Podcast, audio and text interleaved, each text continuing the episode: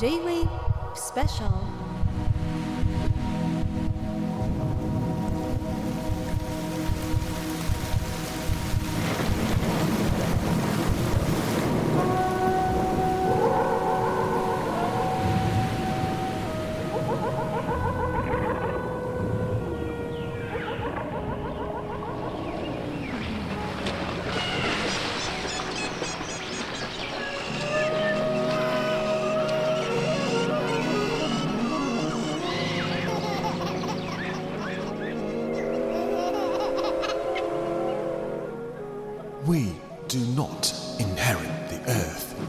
from our ancestors.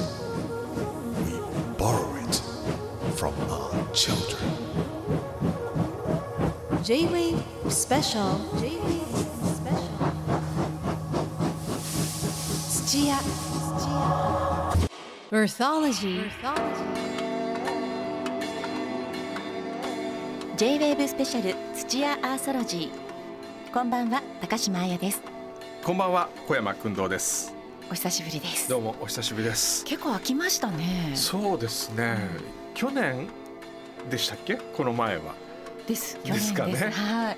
7月。7月。もう半年以上経ってますね、しかも今回も前回に引き続きまして名古屋の ZIPFM でも放送されます。はい、さてこの番組は自然と人の共生をテーマに不定期でお送りしているスペシャルプログラムです、はい。今回でなんと7回目を迎えました、もう7回。前回は工藤さんが小袋の小淵健太郎さんと広島の宮島を訪れて自然に対する畏敬の念から生まれる信仰についてご紹介してくださいました、はい。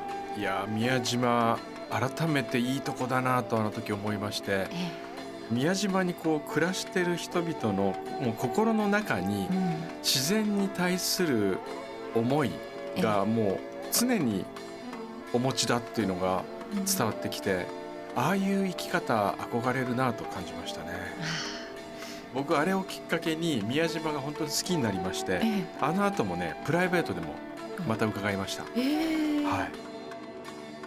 い。7回目を迎えた今回は、はい今話題の場所へ行ってまいりました、もうどうするどうすると言われているあの方のもう人生を変えた場所ですね。あの場所です、はい。世紀の大合戦が行われた関ヶ原へ工藤さんと一緒に私も行かせていただきました、今回初めてですね。我々一緒にロケに行ったことは、楽しかったですけども、ラジオのロケってええ、私初めてだったんですよ。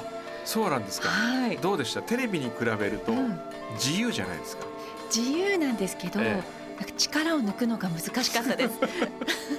なんかこうカメラがあればそこに向かってお伝えするとか、あとまあ相手先がこう見えている感じがあるんですけど、ええ。ラジオのあの工藤さんの非常にナチュラルな喋りの中にはい。溶け込んでいくのが意外とあそうですか。あ難しいもんなんだなっていう感じましたよ。なかなか素敵なリポートだったと思います。ねあの映像がないからね説明した方がいいのかなと思ったり、はい。い、や想像してもらう余白を残した方がいいのかなと思ったりっていう、その余白の部分を今日スタジオでまたフォローすればいいんじゃないですかね。なるほどなはい。るほど、勉強になりました。それでは土屋アーソロジー最後までお付き合いください J-Wave Special J-Wave Special 土屋。じゃあまずは関ヶ原にやってまいりました、僕はあのそもそも関ヶ原という町があると知りませんでしたし今日我々降り立ったのは JR 関ヶ原駅ですよ。はい、ね趣駅もありましたね。ありましたよね。でその駅から約5分ほど歩いたところにこの立派な建物。これ何ですか？このおしゃれな美術館みみたいなところは、ねえ。山に囲まれている中にこのはい。そびえる建物は、えはい。関ヶ原の戦いの全容がわかると言われている関ヶ原古戦場記念館です。なるほど。はい。ここちょっと先ほど聞いたらここも土屋が作ったらしいですよ。ですね。えすごいですね。はい、立派ですし、おしゃれでガラス張りでね、またはい。気持ちがいいですね。現代のお城みたいな天守閣みたいな展望台がありますしね、本当ですね。早速中入ってみましょうか。はい入ってみましょうはい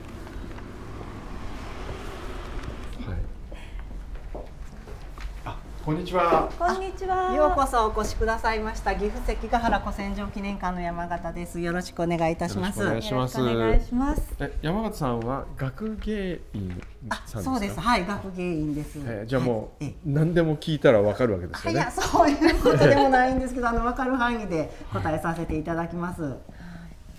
こちらはいつ頃オープン？はい、えーっとですね、2020年の、えー、10月21日ですね。あの現在の子供で言うと、あのこの日あの日にですね、関ヶ原合戦が行われた日ということになります。へはい、じゃああのご案内しますのでどうぞ。はい。え。よろしくお願いします。お願いします。足元あの暗いので、はいあのお気をつけください。お左側はあれですねあの、えー、とイメージ映像で年表がこれあの浮き出てくるんですね。で戦国時代のこう主なこう出来事ですね。それがあの浮かび上がってくるというえ感じになっておりー、なんますかよくできてますね。こうあそうですね。影が墨絵 墨のようにこそうですう消えてねったりとか。はい、ええ。ちょっとほんでこってうあの足軽みたいなのがこう歩いてるっていう感じになります。はい、ええ。はい。えー、次の部屋に誘われる感じですね。そうですね。はい。で次のあの部屋があのシアターになってまして、普通のなんか映画館とは違うのは、あの座席が揺れたりですね。で風が吹いたりするっていう、面白いあこういう感じ。座席も揺れるんですか？はいそうなんですよ。結構揺れましてね。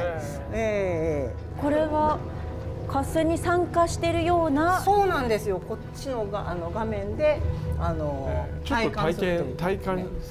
あぜひぜひお時間があれば。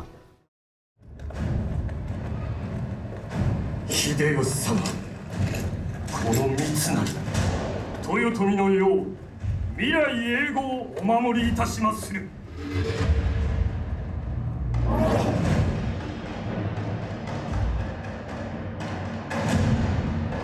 この家康新たな世必ずやこの手で築いてみせる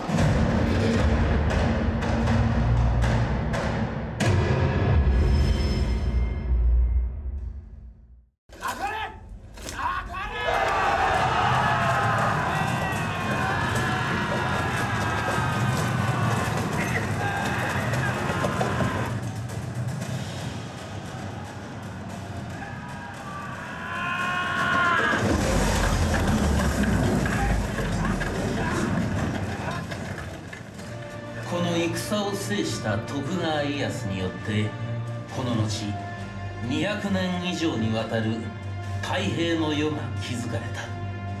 ここ関ヶ原から新たなる時代が始まったのです。それぞれの運命に従い魂をぶつけ合った武将たち。その熱き思いは今もこの関ヶ原に残っている。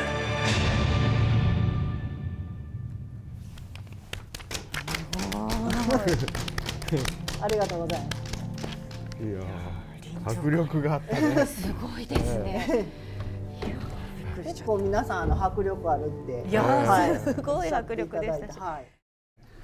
でもなぜその合戦が関ヶ原で行われたんですか？はい、それはですね、ええ。一つにはやっぱりあのここの場所が交通の要衝ということですね。はい。あの中山道を通ってこう京都に行こうと思った時にここが一番狭くなってるんですね。えあの5階の展望室から見ていただいたらよくわかるんですが本当に何て言うんですかね山が迫っててこの地を抜けないと、まあ、あの京都に行けないっていうことであの人心の乱もねここで戦いがあったりしてますので、えその交通の要衝であったということは一つ大きいと思います。えせっかくなんで5階をちらちら見していただいてうわーこれは。ガラス張り360度。まあ、こんこんな感じますねなってますね。はい。山口さんかつてここはじゃあ家はほとんど一軒もなかったんですか？その。実はね、ええここはねそれはよくあの勘違いされるんですけど、ええ関ヶ原町っていうのはもうあったんですね、せんはいあのああったんですか？のはい、関ヶ原合戦の時にありまして、はい。あの結構まあ家とかも焼かれて、ええ。あの戦後復興でええ。こう、徳川家康がその米を提供したとか神社を復興する時に米を提供したっていう記録が残っております。はい、じゃあ合戦の時は？はい、合戦の時はですね、ええ。主に町があったのは今のあの関ヶ原駅の、まあ、あー辺りですので、はいはい。この辺りはですねあの畑ですね。ええはい。そこで合戦が行われたわけそうですねはい。じゃあそういう場所で僕のなんかイメージは、ええ。こう平原というかええ。草原みたいなところでやっ、はい。戦ったイメージがあるんでちょっとすけどそれは違うと思いますあ違うんですね。か？あの荒れ地ではなくてやっぱりええ。畑、はあ。でまあ町とかええ。ね、そういうのは焼かれてという状態ですね。はい。J-WAVE スペシャル土屋アーソロジー。この時間は私高島彩と小山君堂さんが関ヶ原の古戦場記念館を訪れた模様をお届けしていますお話を伺っているのは学芸員の山形隆さんです天下分け目の戦いに挑んだ家康公はもう勝つぞっていうのは自分の中に見えてたんですかね？そうですねあの江戸時代のね記録はやっぱりあの徳川寄りでね作られますので、そういうものではもうそんなんはもうお見通しでわざと挙兵させたったっていうようなね、雰囲気なんですけどまあ実際はそうでないと思いますね。あのいろいろとまああの誤算がたくさんあって、この戦いに至ったということだと思います。はい。誤算あのここまでですねあの西軍が大規模になるとは思ってなかったと思います。第一歩を受けた時はその三成とまあ大谷ぐらいですね。小規模なまあ争いだと思っててそのままあの上杉景勝ですね。会津攻めに行って行ってますのでね。最初はまあ楽観視してていよいよまあ大変だっていうのがまあ分かってという、まあ、2段階あるんだと思いますね。はい。これやっぱりはい。高島さん、本人に聞くしかないですよ。いや聞きたいですよね。こういう時どうする？家康って聞いてみたいじゃないですか本当ですね。ええどうしましょう。いればいいんですあれ？あそこになんか座ってる方どうしましょう。ちょっと行ってみますか行ってみましょう。はい